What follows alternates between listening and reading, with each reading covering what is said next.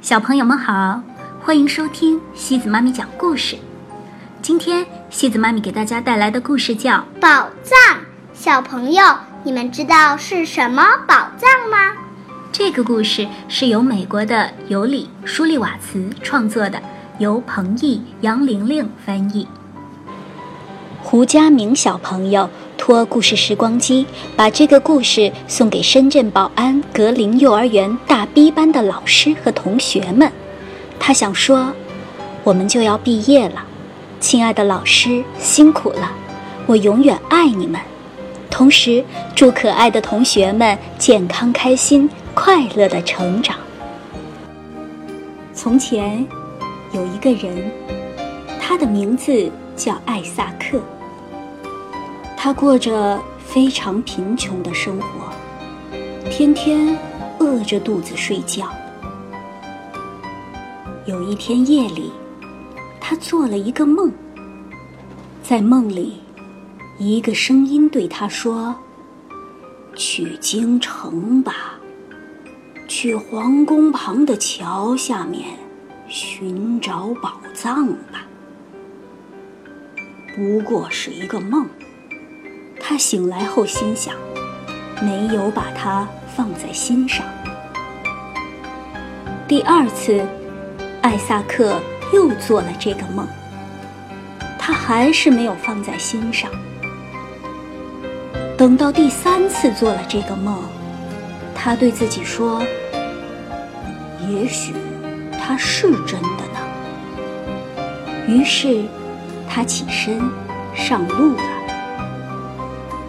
偶尔，有人会让他搭车，不过，大多数的路都得靠他自己走。他走过了一片片森林，翻过了。一座座大山，他终于到达了京城。不过，等他来到皇宫旁的那座桥时，发现白天和黑夜都有卫兵把守。他不敢去寻找宝藏，可每天早晨，他都会回到桥边，转来转去。直到天亮。有一天，卫兵队长问他：“你为什么要在这里转来转去？”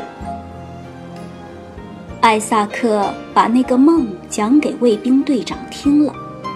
听完，队长哈哈大笑起来：“哈哈哈，你这个可怜的家伙！”他说。要是我相信曾经做过的梦，那我就应该立刻去你来的那个小镇，去一个叫艾萨克的人家里，然后我就会在他家炉子下面找到宝藏。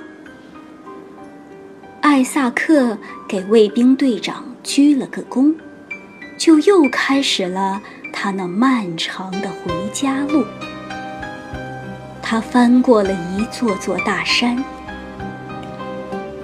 走过了一座座森林。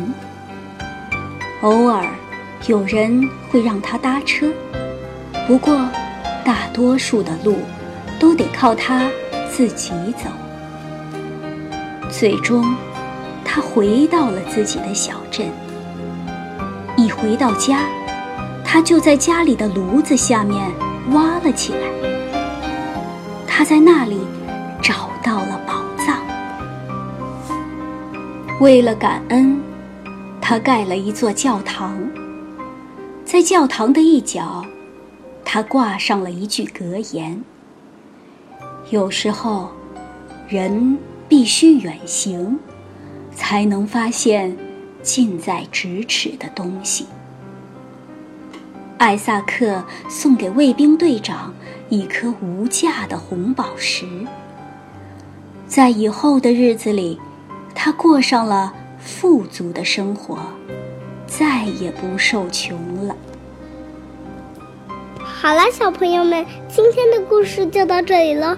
如果你喜欢今天的故事，别忘了转发给朋友们哦。每晚八点半，故事时光机见，晚安。